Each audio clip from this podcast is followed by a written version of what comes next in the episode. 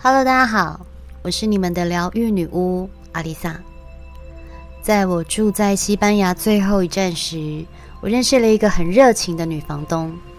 她的年纪大概是六十多岁，跟她聊天就像跟自己妈妈聊天一样。她一见我大包小包、狼狈的抵达后，立刻问我要不要喝水休息一下。她是所有房东里我唯一在抵达前就买点心招待他的，因为出发前他就很主动积极地询问我。有任何需要帮忙的，都可以传讯息给他，即便那不在他的工作范围，他也会想办法帮我解决。关于这一点，我就觉得很感动。大部分的房东只管他们分内的事，不应该是所有的房东都一样。我也遇过，因为在 B&B 的翻译软体上的翻译问题，而导致房东跟我沟通不良。聊到差点吵起来，因为经历过这么多 B&B 的房东，他的协助是我感觉到最暖心的。他是一个独居老人，跟老公离婚了，收养了两只流浪猫，唯一的女儿已经结婚，住在巴塞隆纳。虽然听起来都是西班牙，搭飞机大概十一个小时，但是搭车可得就要花上十个小时。我问他一个人住在这里会不会寂寞，因为他住的是机场附近，鸟不生蛋的，倒是非常安静。他笑着说：“不会啊，我一个人可以做很多事情呢。女儿长大了，有她自己的人生，这不是很正常的事情吗？偶尔他们一家人也会来看看我，这样就够了。”然后指着冰箱上的家族照。聊着聊着，他约我到楼上阳台看夕阳，喝点啤酒。其实我不太在出国的时候喝酒，因为我本人会追酒，而且又很难退酒。有好几次我都因为宿醉毁掉了隔天的行程，甚至有过起床的时候飞机已经飞走的记录。但我想想，既然机会难得，喝点啤酒应该也不至于会醉到哪。于是，房东太太拿着酒跟她私酿的橄榄到楼上阳台继续跟我聊起来，直到天气变冷，太阳完全下山。要知道，在欧洲七点天都还很亮，到天色全暗都已经晚上九点了。我们从楼上搬到楼下，又继续开了第二瓶啤酒，继续聊。他才聊到。前阵子他真的很低潮，他不知道自己的人生怎么了，居然被一个陌生人搞到心里都快生病了。一问之下才知道，房东太太经营民宿十多年，他说他很幸运，百分之九十九点九的人都是很好的客人，大家都很友善，他也都很珍惜每一次短暂的缘分，直到。一个女人的出现，这个女房客在今年初跟他订了两三个星期的住宿，对，一待就是两三个星期，而且在这个鸟不生蛋的地方。刚开始的前几天，这个女房客几乎足不出户，都待在房间里，只有吃东西跟上厕所才会出房门。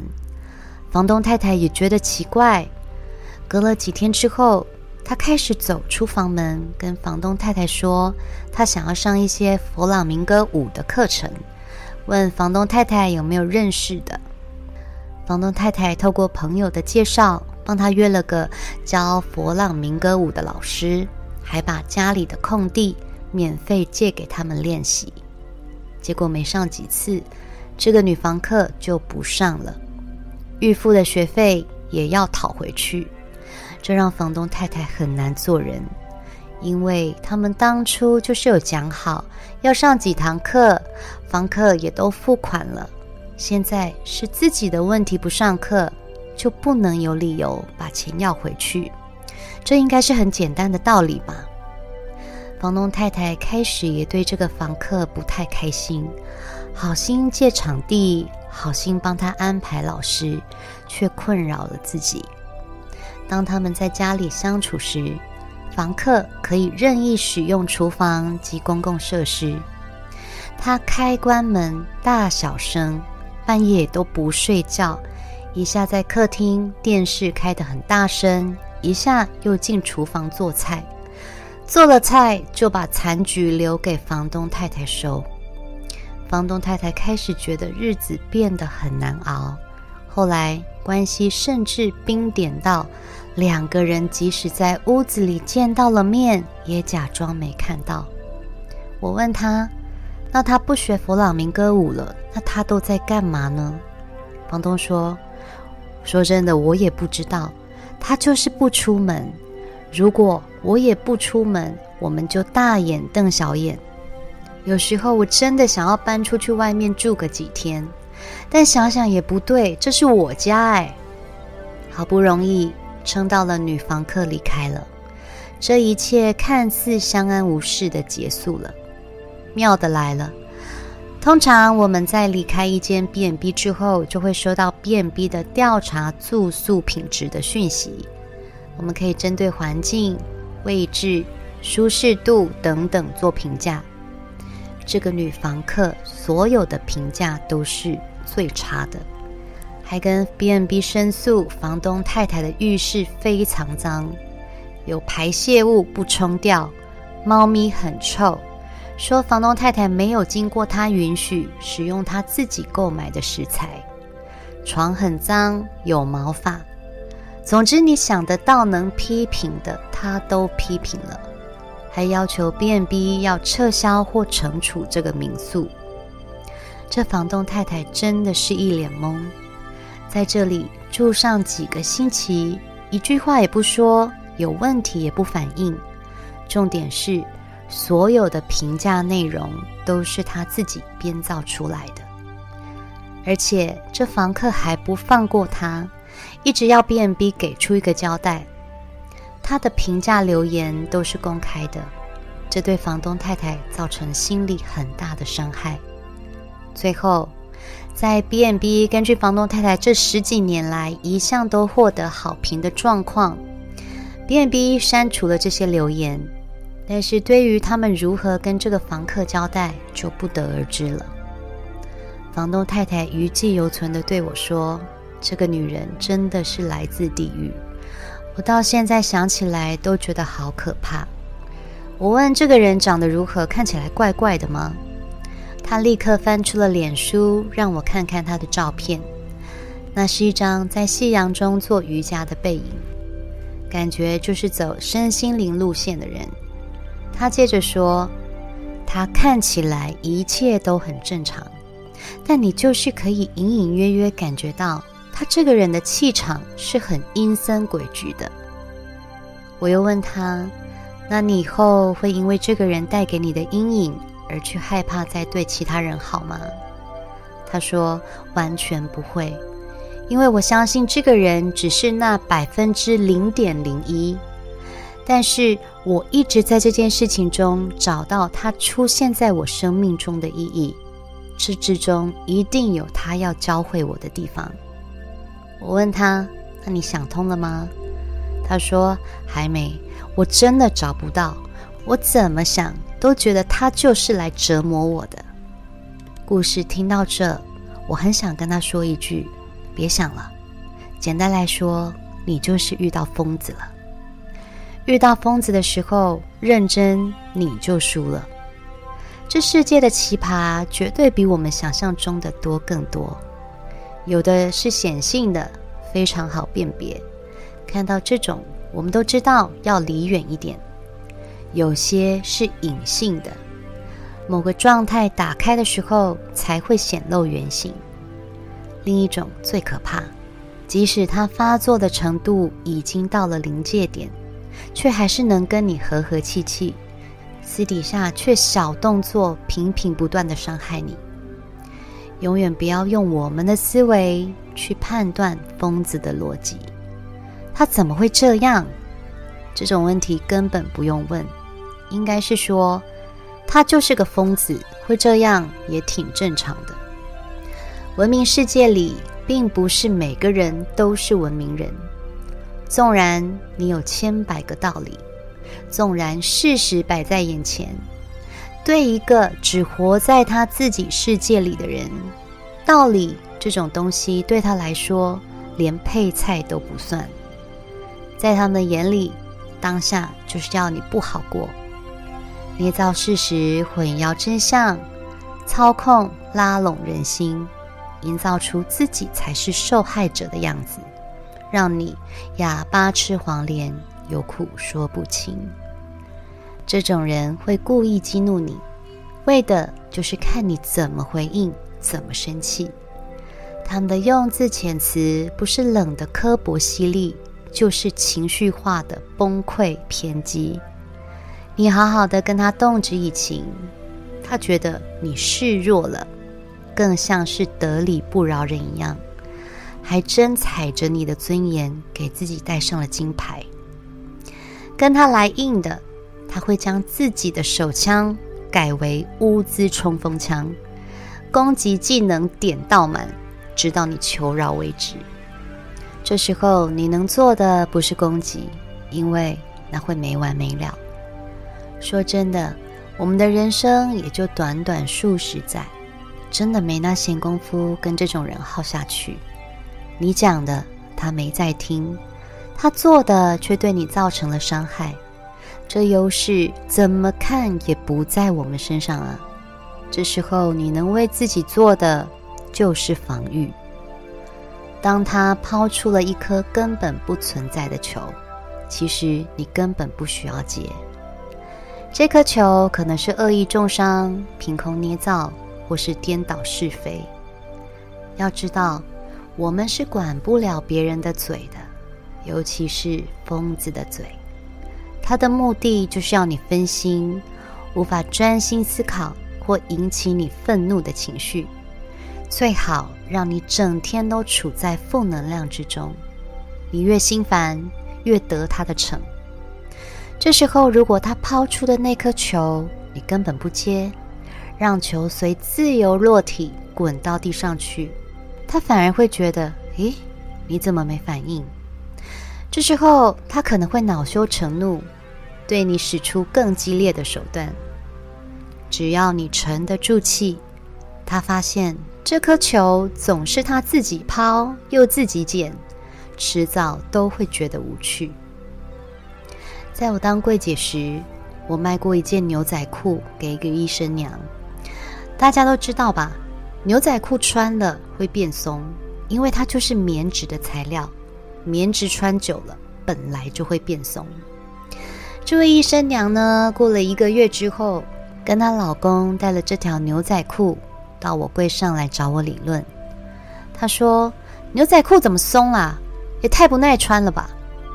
我说：“棉质的牛仔裤会松，其实是很正常的，尤其如果太常洗，松的速度可能会更快哦。”买纯棉牛仔裤就无法避免它会穿松的命运。当然，我是没有这样讲啦，我只是尽可能的跟他解释这是正常现象。但他听了非常不开心，开始对我大呼小叫，说他要退钱。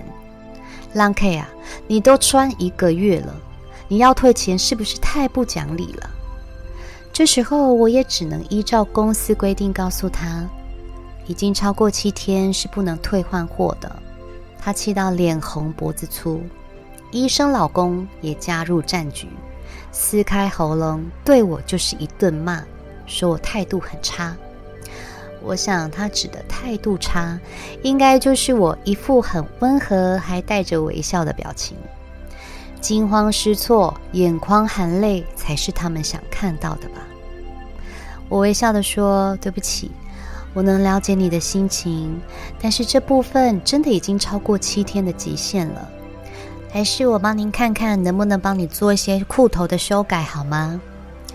他说：“我不要，你们东西这么烂，我还改嘞，我要退现金。”我好说歹说，他们两个的声音也越来越大，很明显的就是要让整栋楼听到。连隔壁柜的左邻右舍都出来看是发生什么事。说真的，以前的我可能会被吓哭，我以前是超级胆小的人，只要对方声音一大，我就会想哭。但现在这招对我已经没用了。大声的人不过就是虚张声势，站不住脚的人只能先发制人，就像小狗狗看到大狗一样，总是要叫得比大狗还要大声狂妄。他们最后吵到还说要请《水果日报》的来，要把我搞到没工作。要经理楼管出来处理，我也是笑笑的说：“好的，立刻帮您联络楼管哦。”百货当然是希望能够息事宁人，在百货与我们公司双方的沟通之下，总算是让他们得逞了。哎，朋友们，不要学哦，这真的是很没品哎！一件区区一千多块的牛仔裤，这个中产阶级的专业人士。医生、医生娘也不管面子，直接在百货里大闹。真的是，只要你们不尴尬，尴尬的就是别人了。这件事情，我尽到了站在公司立场说明规定的职责，而结局对我个人而言，并没有任何的损失。虽然他们得到他们想要的，但是我们整层楼的柜都认得他们夫妻俩了。他们也因此被贴上了奥客标签。只要他们一来，消息就会传遍整层楼，要大家小心。他们就是会耍这种奥步的人。当他们一副高高在上逛大街时，却在私下被指指点点，赢了面子却没了里子。只能说这步棋他们下的真的是不风光。回过头想想。如果我当时跟他一来一往，据以力争，肯定无法全身而退。这种所谓的疯子，就是喜欢跟你比谁底子硬。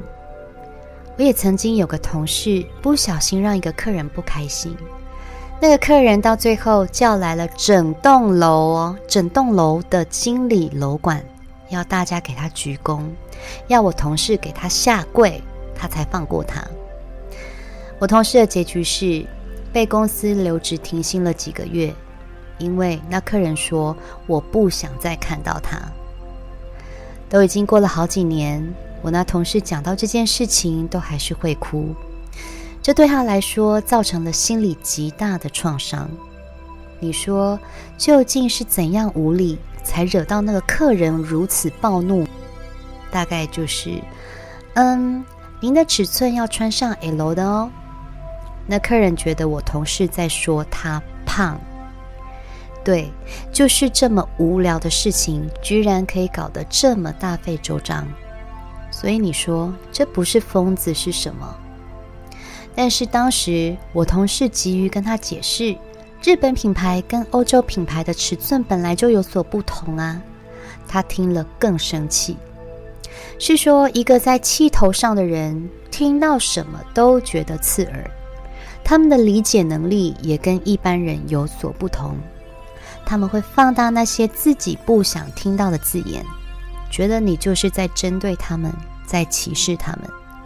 这时候，如果你反应越大，损失就越多。很多时候，面对不讲理的人，我们选择沉默；或是如果你是服务业，我们只能选择道歉。沉默与道歉。并不是因为理亏，也不是畏惧强权，而是这是唯一能够快速停战、快速止血的方式。他们要的是一种胜利感，而我们要的是速战速决。败了一场没意义的战役，也不会损失什么，更不需要跟他们说太多道理。有句话是这么说的。如果你遇到的是猪，你就不用跟他谈思想，因为他关心的是饲料。我是阿丽萨，我是你们的疗愈女巫，我在九又四分之三月台等你。